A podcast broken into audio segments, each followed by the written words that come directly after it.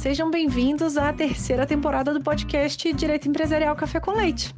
É novo por aqui? Então deixa eu me apresentar. Eu sou Amanda Taide, mineira na origem, com passagem em São Paulo e candanga de coração.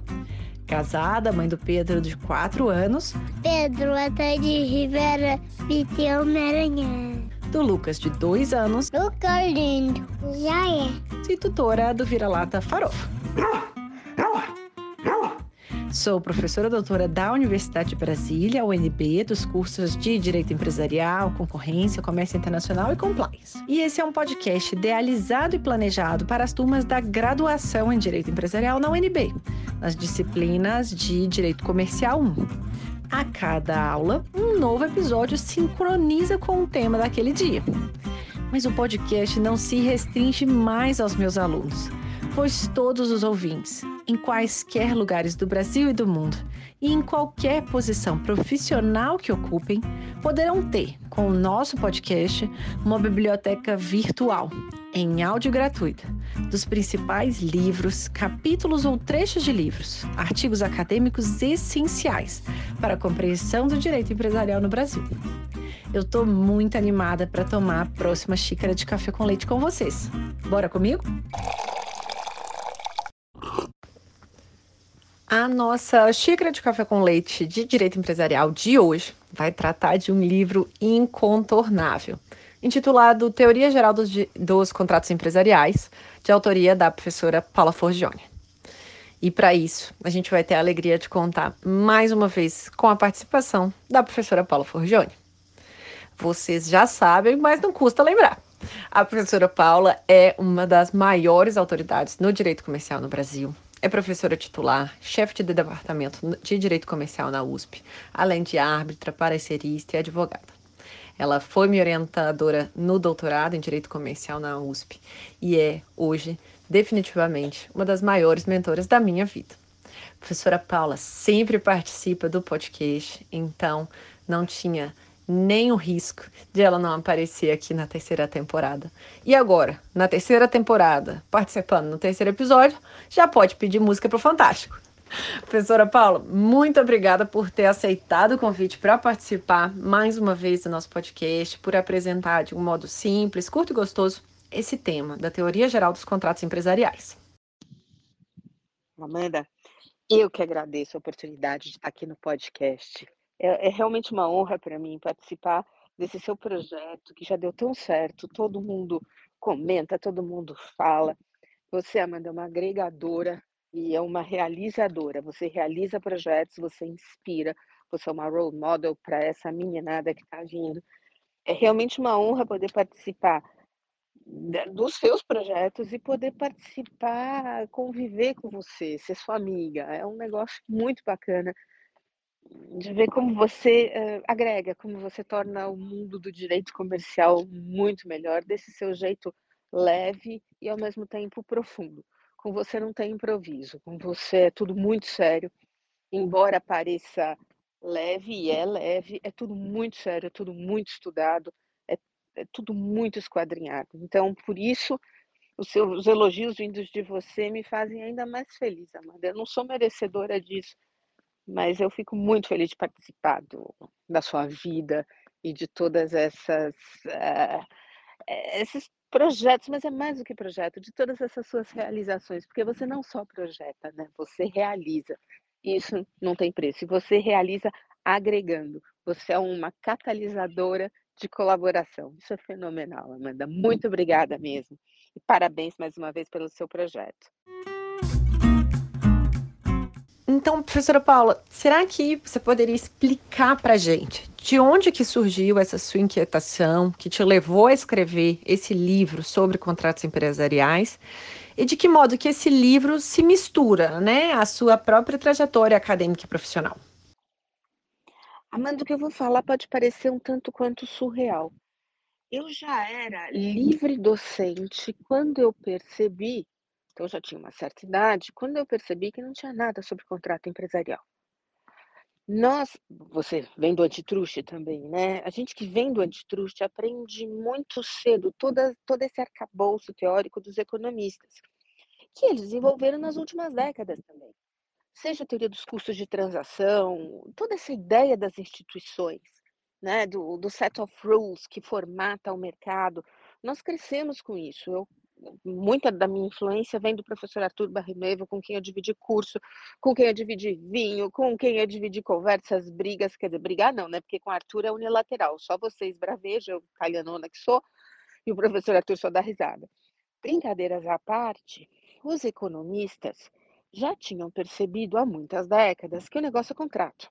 Ainda que os economistas utilizem a palavra contrato num sentido muito mais amplo do que a gente. Mas eles já tinham descoberto isso. E muito do nosso pensamento já vinha assim, sendo formatado com essas ideias. Aí, óbvio, né? Eu sou comercialista raiz, como se diz por aí, comercialista por vocação, desde o segundo ano da faculdade eu resolvi que eu ia ser comercialista. Ponto, acabou. A gente que é comercialista começa a fazer, tentar fazer links. Óbvio, né? Eu não sou economista. Sou, de novo, professora de direito empresarial. E lido, era, sempre fui advogada, sempre lidei com a prática do direito empresarial. Então, eu sempre tive um laboratório muito bom e muito grande. É, daí você sabe a minha ideia de que não existe comercialista de laboratório. Nós temos que trabalhar, nós precisamos da prática. A prática é o nosso alimento.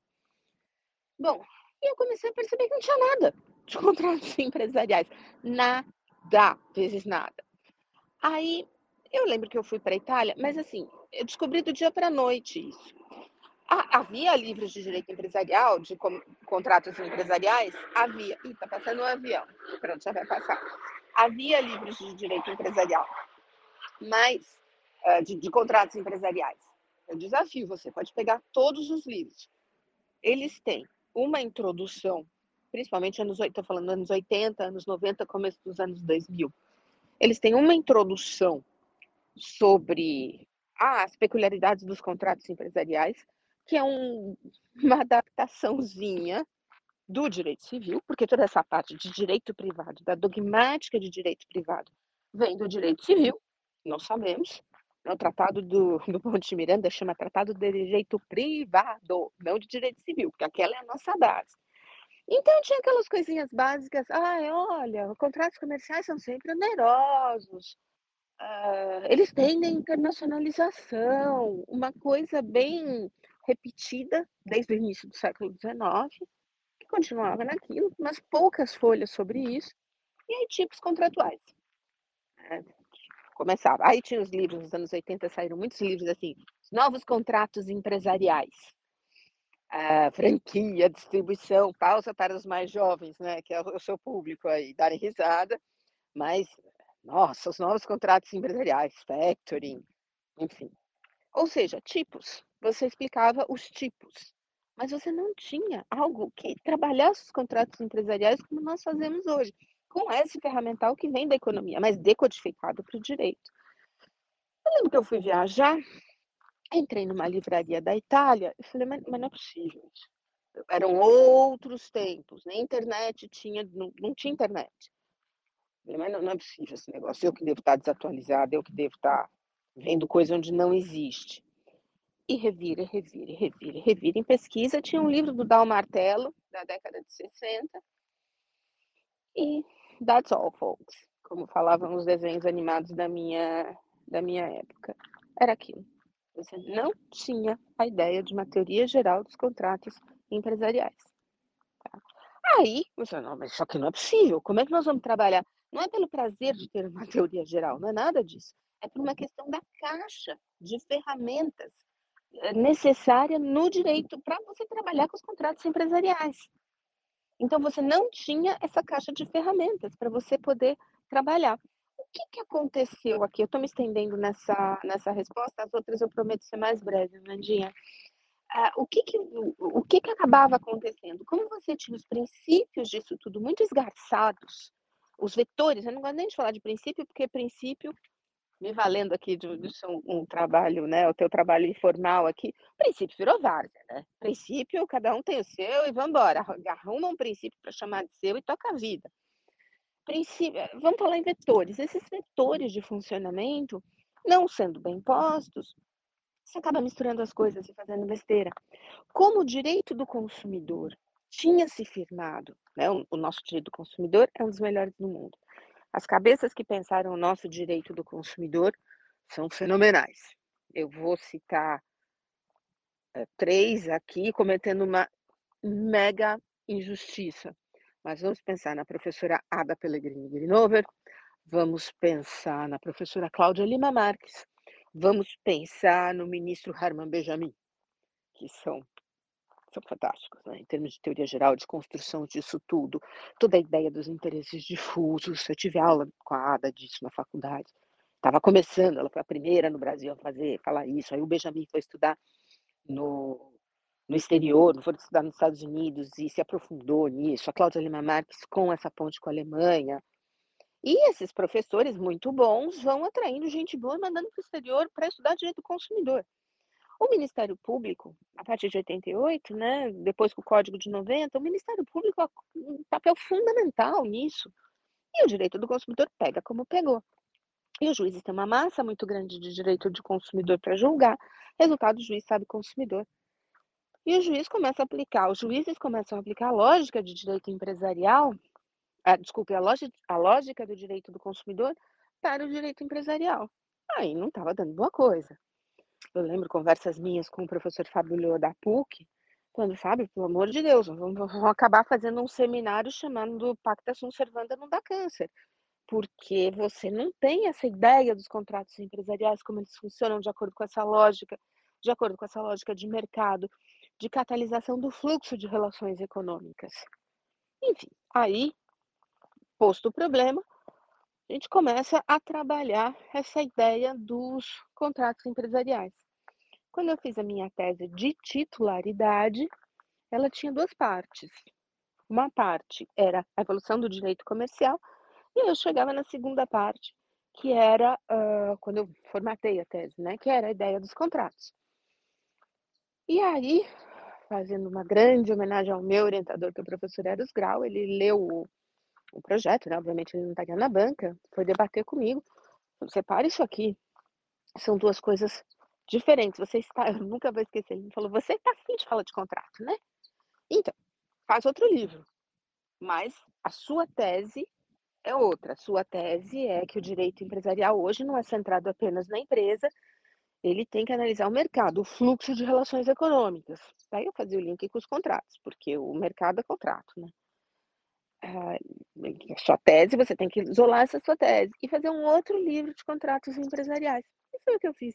Eu defendi a titularidade com um direito comercial da mercancia ao mercado, e aí depois eu me dediquei a desenvolver toda a parte de contratos. E aí, só diversão, né? Porque com a base de economia que todo comercialista tem, uh, nós tentamos decodificar esse, esses contratos, criar, perceber quais são, falando de novo, né, esses, esses vetores de funcionamento.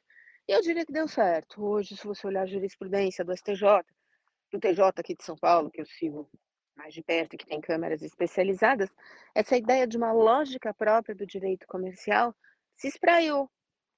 Não só do, do direito empresarial, mas isso vai refletir muito nos contratos, se espraia pelo país inteiro, ou pelo menos pelos grandes tribunais que julgam questões empresariais. E eu tenho muito orgulho e muita satisfação em ver que o mundo mudou e que hoje nós vivemos uma época áurea do direito empresarial no Brasil. Então, começando do começo, de que modo que os contratos empresariais se inserem na ordem jurídica do mercado? A gente já teve episódios anteriores tratando sobre evolução do direito comercial e também sobre o texto do Natalino Witt sobre a ordem jurídica do mercado. Como que você é, argumenta e apresenta no livro essa inserção dos contratos empresariais nessa ordem jurídica do mercado? Bom, Amanda, vamos lá. Ninguém sabe definir, ele tem que saber o que é mercado. Né? Mercado é uma palavra polissêmica. As pessoas utilizam, as pessoas, os técnicos, etc. Mercado, a palavra mercado em mil sentidos. É, você tem uma, um aspecto político, uma carga política na palavra mercado, você tem a parte da economia, você tem a parte jurídica mesmo. É, não existe um conceito jurídico de mercado, aliás, não existe um, um conceito econômico de mercado. uh, como né, nós nos debatemos antigamente sobre a teoria da empresa, hoje nós teríamos que nos debater sobre essa teoria do que é o mercado. Né? Mas, enfim, qual que é o grande ponto? Eu não sei, eu não sei dividir, eh, definir mercado, por um lado, por outro lado, eu sei que mercado tem a ver com fluxo de relações econômicas. Mercado tem a ver com relações econômicas. Eu vou pedir licença para falar, para usar a imagem do Herbert Simon, prêmio Nobel de Economia, para explicar a relação entre ordem jurídica do mercado, entre mercado e contratos. Diz ele, se você representasse cada empresa no país, cada empresa na Terra com um quadradinho. E cada ligação dessa empresa com outras empresas, com um tracinho, um ET que se aproximasse da Terra, ia ver o quê? Ia ver um monte de quadradinhos, né? um número absurdamente maior de tracinhos ligando essas, ligando essas empresas. É a imagem de rede que a gente tem hoje em dia. Pois bem, muitos desses tracinhos, eu não vou falar todos, porque, como eu disse, eu não vou entrar nessa discussão o que é contrato para os economistas, o que é o contrato para os juristas, blá, blá, blá. Mas é, grande, esmagadora maioria desses tracinhos são os contratos. O que dá a tessitura do contrato, o que dá, oh, desculpe, a tessitura do mercado, o que sustenta o mercado são os contratos, são as relações entre agentes econômicos.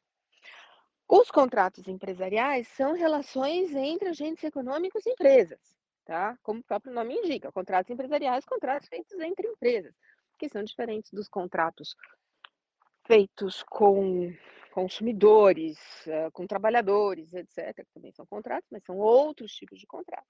contrato empresarial é o contrato empresa-empresa, e que faz o fluxo de relações econômicas. Você não teria produção, você não teria distribuição, você não teria fornecimento, você não teria nada se não fossem os contratos. Ninguém faz lucro sozinho. A empresa está constantemente colaborando as empresas estão constantemente colaborando umas com as outras para viabilizar esse bombeamento do fluxo de relações econômicas. E os contratos são responsáveis por isso.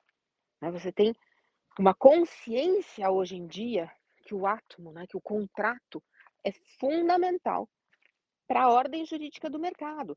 Ela é formatada pelo direito, mas a sua massa é feita de contratos e, na esmagadora maioria, de contratos entre empresas, que é o nosso objeto de estudo. É uma imagem muito simples do, do Herbert Simon, mas é uma imagem que realmente explica. A gente consegue enxergar. Quando você pensa em mercado, eu, quando penso em mercado, eu penso nessa massa de relações contratuais que liga os agentes econômicos e viabiliza a fluência das relações de economia. E agora que a gente já tem o contexto da inserção dos contratos empresariais, quais que são então os vetores, né, de funcionamento desses contratos empresariais? Bom, Amanda, vamos lá.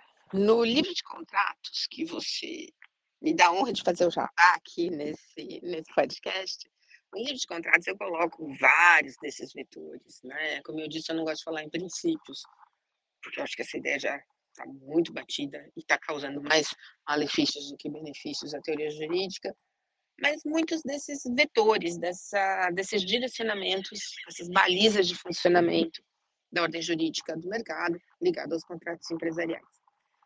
Vou fazer uma seleção aqui baseada na prática, baseada nos nossos olhos, né, na observação da realidade, do que é fundamental.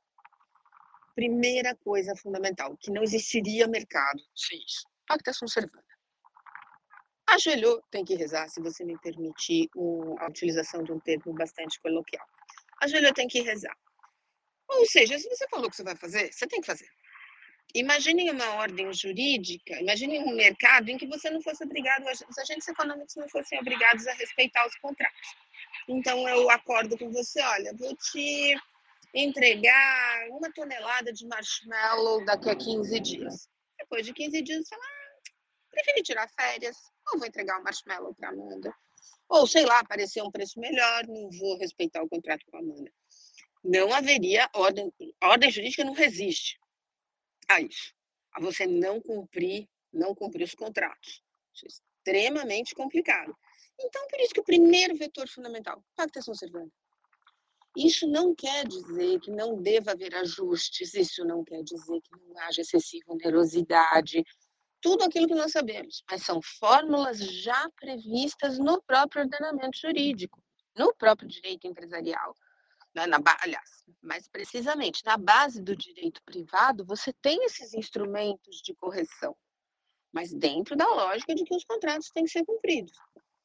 Uh, com esse espraiamento indevido né, da, da boa-fé, equivocado mesmo, porque, óbvio, a boa-fé é fundamental no direito empresarial, é um dos outros vetores de funcionamento extremamente importantes. Mas não essa boa-fé desconectada da realidade, um mundo que não é o mundo empresarial, uma boa-fé baseada no que você gostaria que o mundo fosse, nossa, todos amiguinhos, todos saltitantes, não é assim. Enfim, por conta disso, eu diria o seguinte: a boa-fé no direito empresarial, a primeira manifestação da boa-fé, a suprema manifestação da boa-fé, é cumprir o que você contratou. É o cumprimento dos contratos. Boa-fé é cumprir contrato, é fazer aquilo que você falou que ia fazer.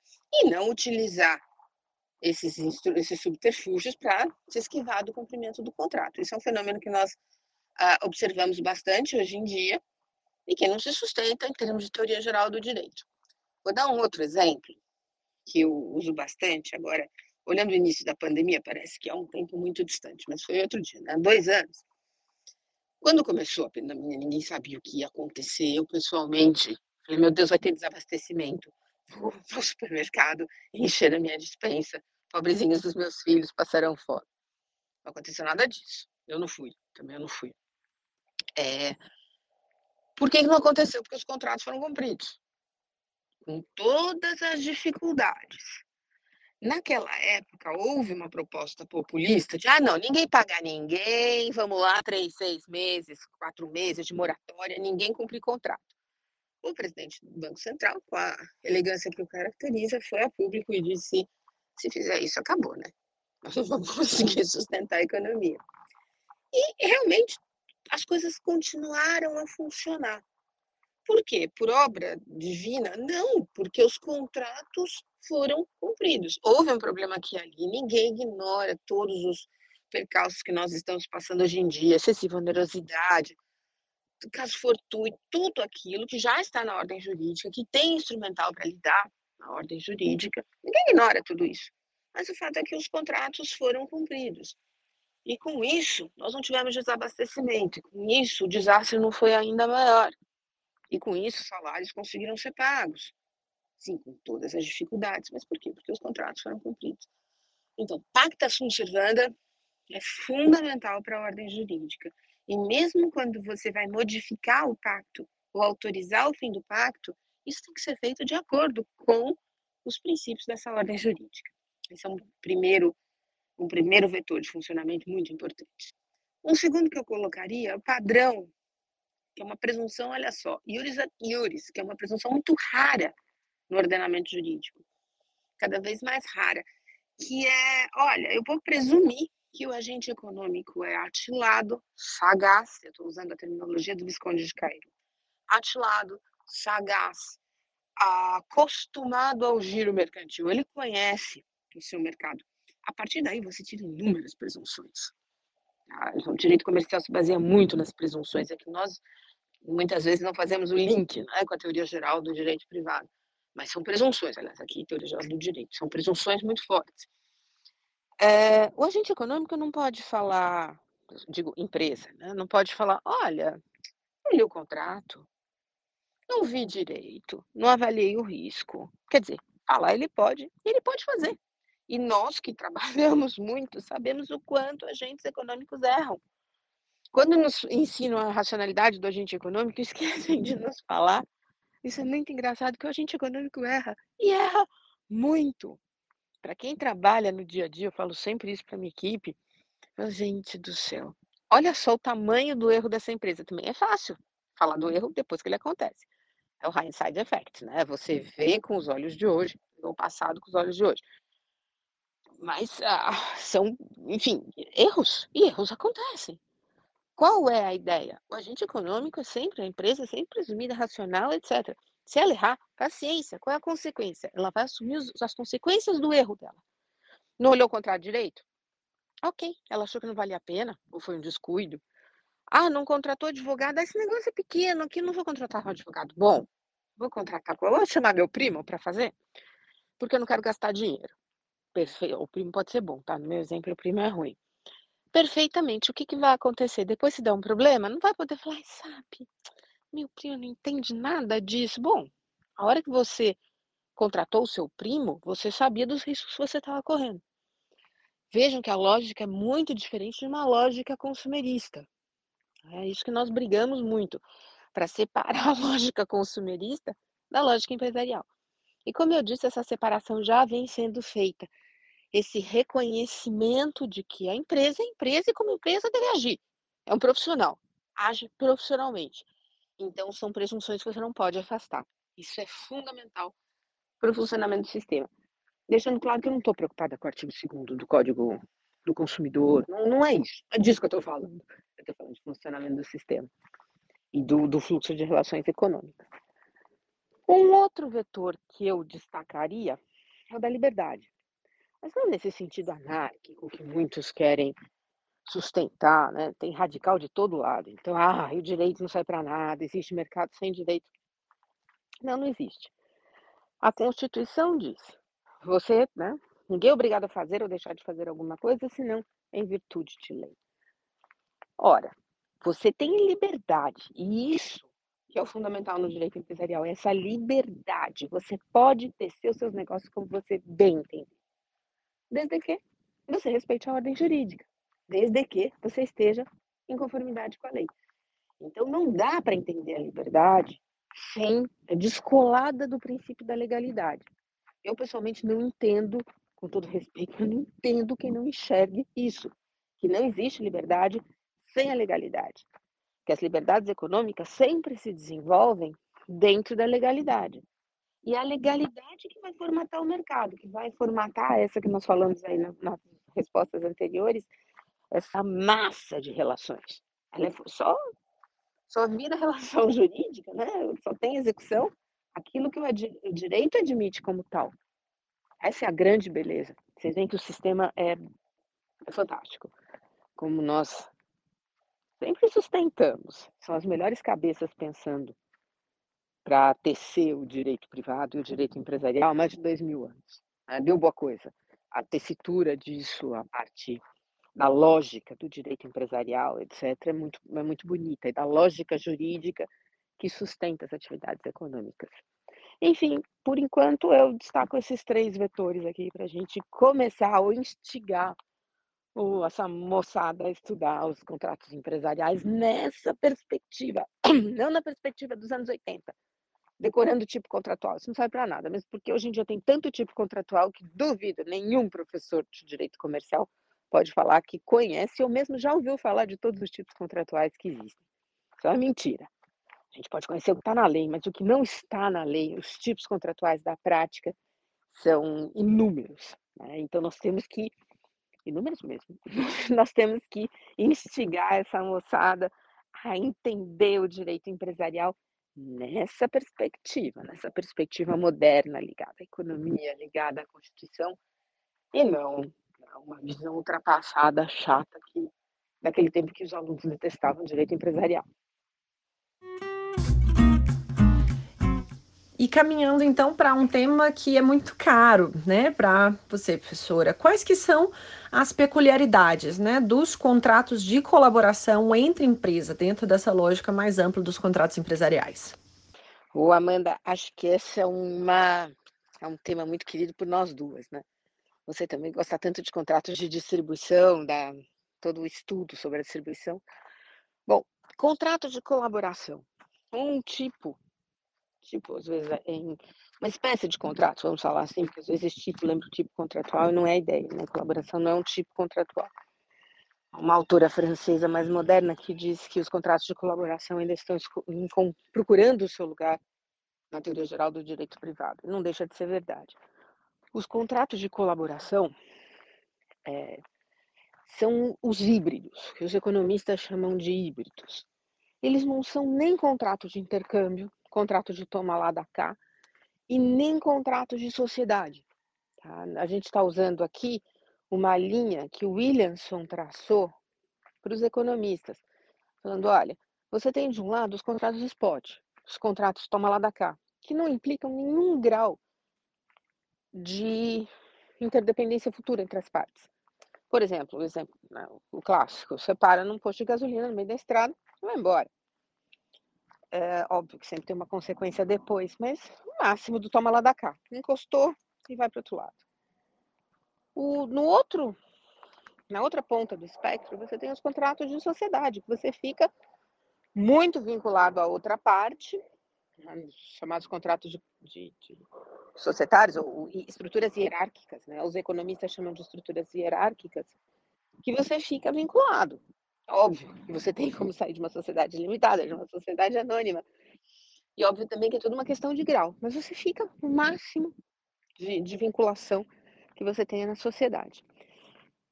Tanto os contratos spot quanto os contratos de sociedade têm o que a gente chama hoje de formas de governança estabelecidas há milênios. Eu não estou exagerando quando falo milênios. Você tem os contratos spot. Qual é o contrato spot mais difundido? Qual é o contrato mais difundido na humanidade? Compra e venda. Tá? Uh, você mais encontra na prática. Pois bem, gente, compra e venda vem sendo regulada. Vem o código da Hammurabi, tem um monte de dispositivo de código de compra e venda, desde lá de trás. Por quê? Porque desde que você tem moeda, né? Você passa a ter compra e venda, e quando não é, você também tem escambo, mas enfim, desde lá de trás você tem toda essa dogmática sendo, sendo construída. E é extremamente importante. Essa dogmática, eu quero dizer forma de governança. O que é forma de governança? Também há milhões de definições, mas forma de governança tem a ver com forma de solução de conflitos. Como é que você regula esse contrato? Como é que você é, regula os eventuais conflitos que surjam a partir desse contrato? Sociedade é a mesma coisa, sendo que sociedade, apesar da pizza que fizeram da, das nossas limitadas, que esse Código Civil fez das nossas limitadas, que acabou com as limitadas, não? acabou com o tipo societário mais empregado no país, né? gerando muita insegurança e imprevisibilidade, mas as sociedades têm o princípio majoritário. O princípio majoritário, há estudos sobre isso, há lindos textos sobre isso. O princípio majoritário é uma forma de solução de conflito, a maioria manda.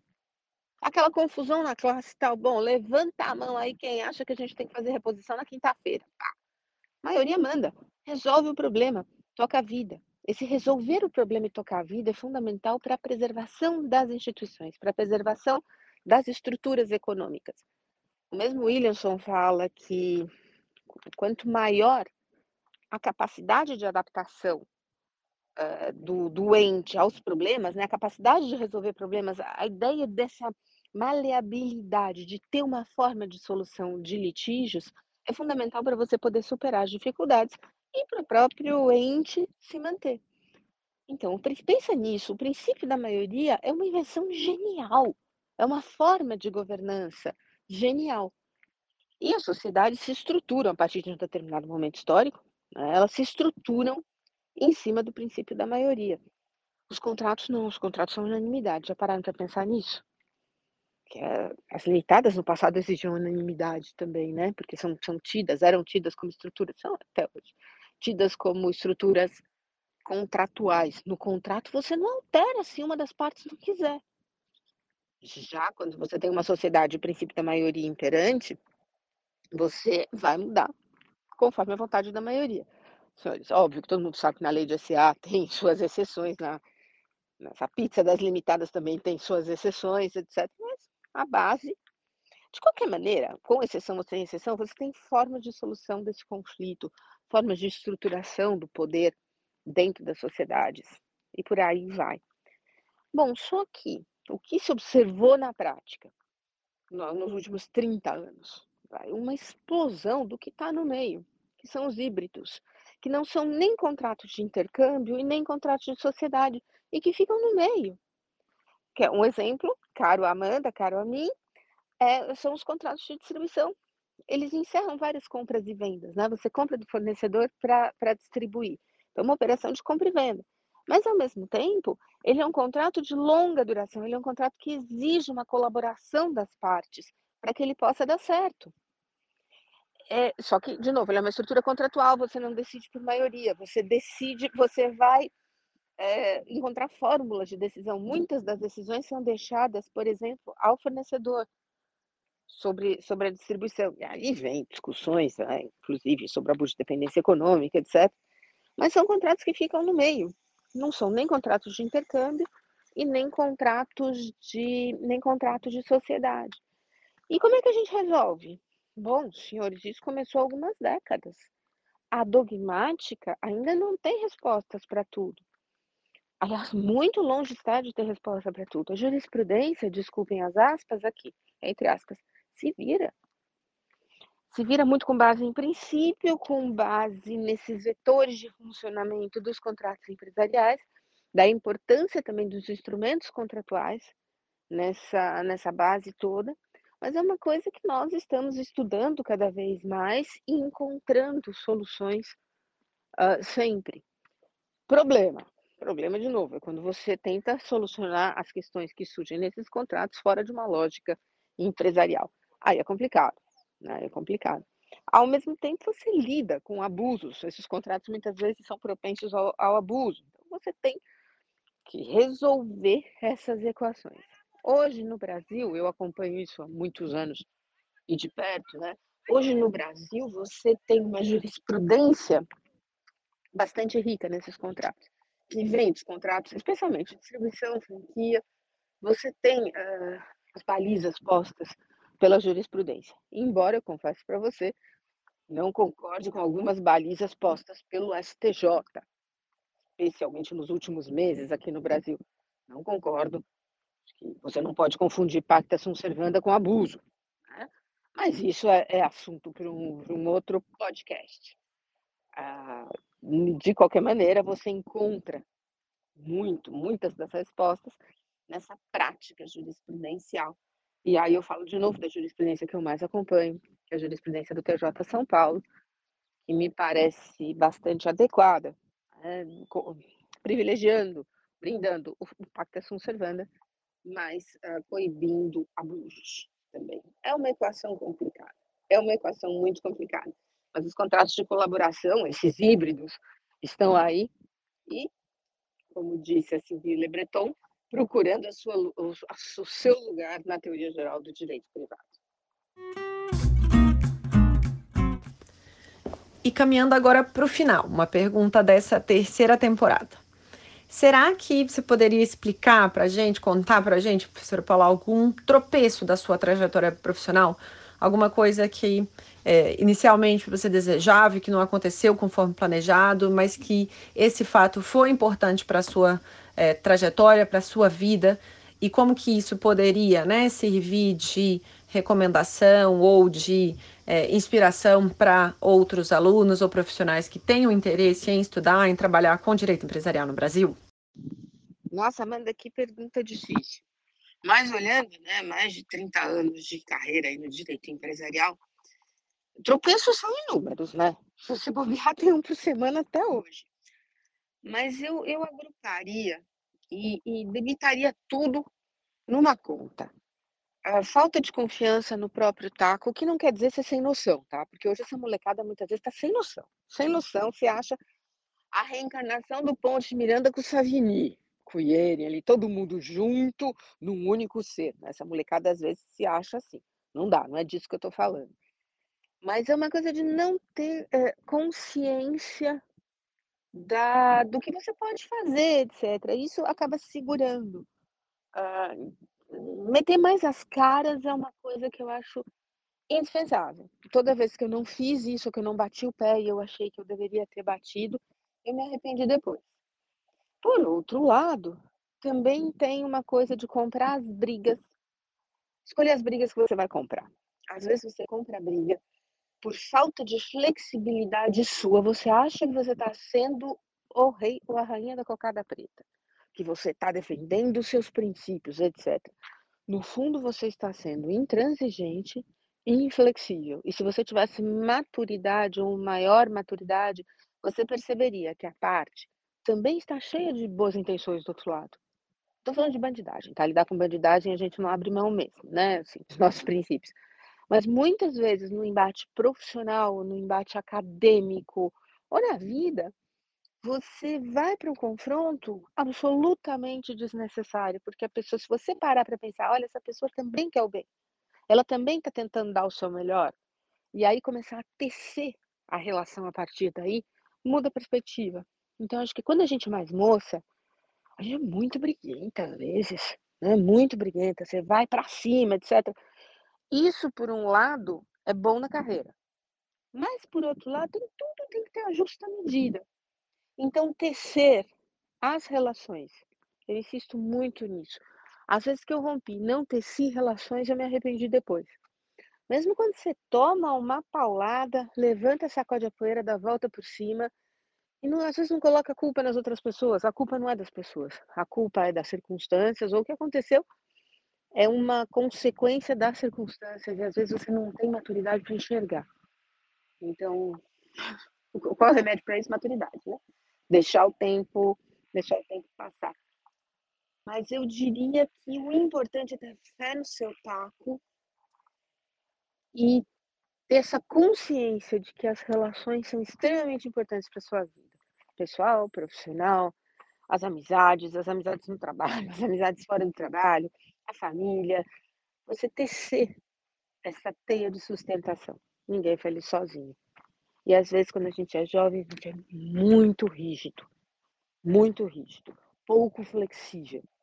E isso, quando a gente é jovem, a gente acha que, nossa, como eu sou legal, eu não abro mão dos meus princípios. Tem nada a ver com isso. Tem a ver no não reconhecer no outro as vantagens que o outro tem. O lado bom do outro. não estou falando para ninguém virar a Madre Teresa de Calcutá, não é isso. Mas se, você parar para pensar, falar, esse cara tá bem intencionado, tá mal intencionado. Bom, acho que ele é uma bestia, né? Ruim toda a vida.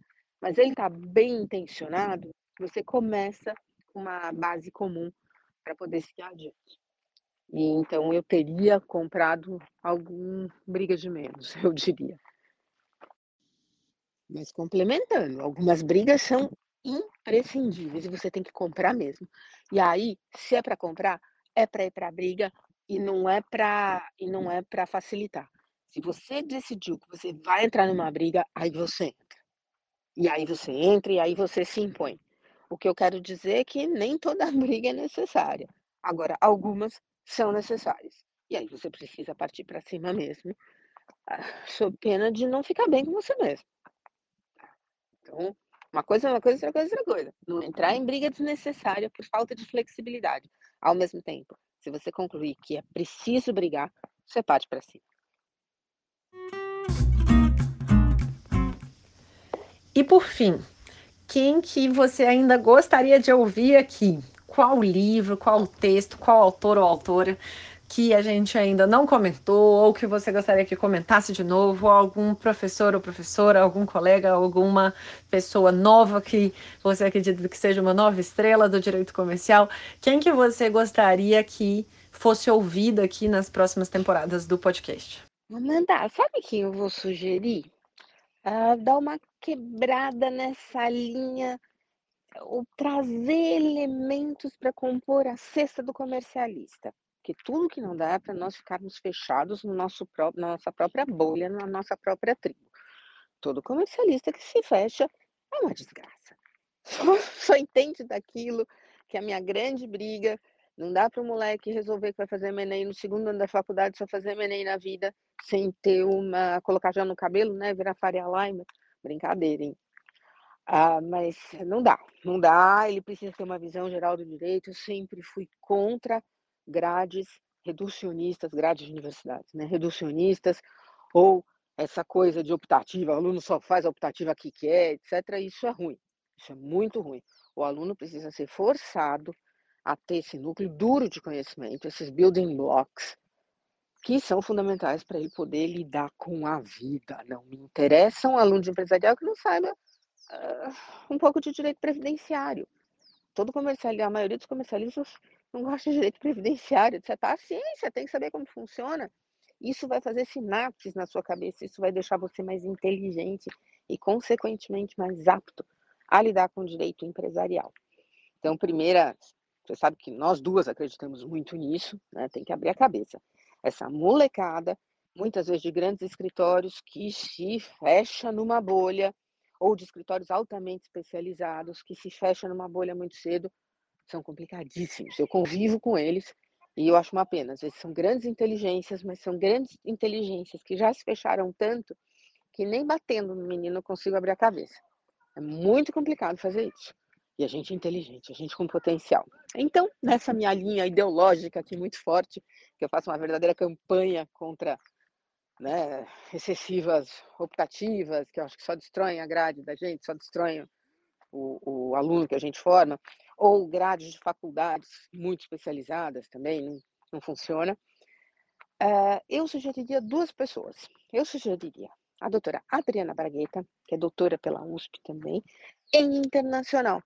A Adriana é uma pessoa com formação em direito empresarial, só que com uh, essa visão do comercial, porque ela sempre, óbvio, que lida com direito internacional privado na área comercial, lida com direito comercial.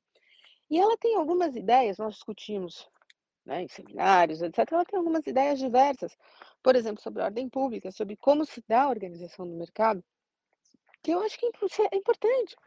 É importante para a gente ouvir e tentar entender também essa outra perspectiva. Tá? Então, eu, eu traria a Adriana com a Adriana, né, a doutora Adriana Baragueta, com essa perspectiva do internacional. E eu traria meu grande professor de economia, que é o professor Arthur Barrinho. Nós, como eu já falei, nós dividimos muitos cursos na vida, e teve um que era mais divertido, que ele fazia exposição do tema, e depois eu tinha que me virar nos 30 para fazer os links com o direito. Acho que foi um dos melhores cursos que eu fiz para mim, né, na minha vida. Porque o que eu percebi de ligação, o que eu percebi da utilidade dessa caixa de ferramentas para a construção do meu pensamento como comercialista foi incrível. Então, eu acho que o professor Arthur, que sabe lidar com, com advogados, né, ele sabe falar com advogados, sabe falar para advogados, ele sabe decodificar, eu acho que seria fundamental também. Uh, nossa, tem tanto tema bacana do Arthur para ele trazer. Eu já vi tantas aulas do Arthur, uma melhor do que a outra. E eu trabalharia com esses dois, com esses dois grandes uh, professores, tá? Professora Adriana Bragueta e professor Arthur Barrinoevo. Acho que vai, vai abrindo a caixinha e vai aumentando esses, o número desses building blocks que nós temos. Amanda, sabe que nessa linha também de abrir cabeça e dar building blocks, eu colocaria um processualista que começa como processualista e que entende muito de negócios hoje em dia, porque julga muitos negócios. Então, pensa, uma, uma pessoa que teve a cabeça formada no, no processual, no direito processual, que é um direito muito mais cheio de caixinhas do que, do que o nosso, né? Do que o direito empresarial, que lida com menos caixinhas, lida com mais vetores. O processual lida com muito mais caixinhas do que, do que a gente. E como foi esse processo de aproximação entre os dogmas os, do direito do direito processual e o dia a dia empresarial. E nessa linha, eu acho que há dois grandes professores aqui que vale ouvir, mas eles têm que formatar o discurso para o pessoal de comercial, e eles são fantásticos nisso. É, ambos eu já dividi curso com eles, e eu posso garantir que decididamente eles falam muito bem para a nossa tribo também. Que é o professor Carmona, né, uma das dos responsáveis aí para a gente ter a arbitragem no topo do mundo, a arbitragem brasileira no topo do mundo, e o professor Flávio Archel. Já dividi curso com ele, já discuti muito com o Flávio, e, e também foram discussões muito importantes para eu perceber é, os limites e os moldes do direito empresarial. Porque o direito processual tem tudo a ver com o direito processual somos nós amanhã, né? Onde é que isso vai dar problema? Como é que eu vou trabalhar isso? E, de novo, nós lidamos com um abismo entre a prática do direito empresarial e o processo, quando nós deveríamos ouvir os processualistas para saber onde o nosso calo aperta. Tá? Hoje, como você sabe, eu faço praticamente só arbitragem e parecer, né? Então, hoje, eu acho que eu seria uma redatora de contratos muito melhor, porque a gente sabe onde o calo aperta. Então, o que nós também insistimos muito é que precisa haver um diálogo maior com os processualistas, com o pessoal do contencioso e o pessoal do comercial. Isso é fundamental. E aí eu sugeriria esses dois grandes nomes brasileiros, professor Carmona e professor Yasha.